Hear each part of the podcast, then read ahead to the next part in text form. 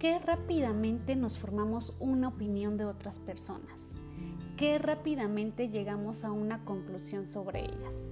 Nos resulta satisfactorio etiquetar a otro ser humano, darle una identidad conceptual, pronunciar juicios severos. Constantemente prejuzgamos, nos lleva segundos asumir un prejuicio según la apariencia o acciones de otra persona.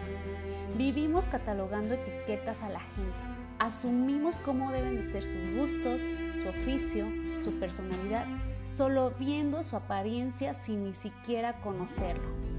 Prejuzgamos sin dar la oportunidad de tal vez conocer a una persona maravillosa. No te limites por lo que ves, todos tenemos miedo a mostrarnos tal y como somos. Pero ¿y si probamos a quitarnos todas esas etiquetas? ¿Y si probamos a conocer a una persona solo mostrando nuestro interior y en sus ojos ver su fondo y nuestro propio reflejo? Mirar adentro de la gente nos podemos sorprender.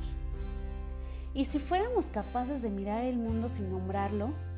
¿Y si pudiéramos mirar el árbol sin pensar, esto es un árbol, mirar el mar sin decir esto es el mar, contemplar la flor sin llamarla rosa, o mirarnos a nosotros mismos o a los demás o a la vida sin definiciones.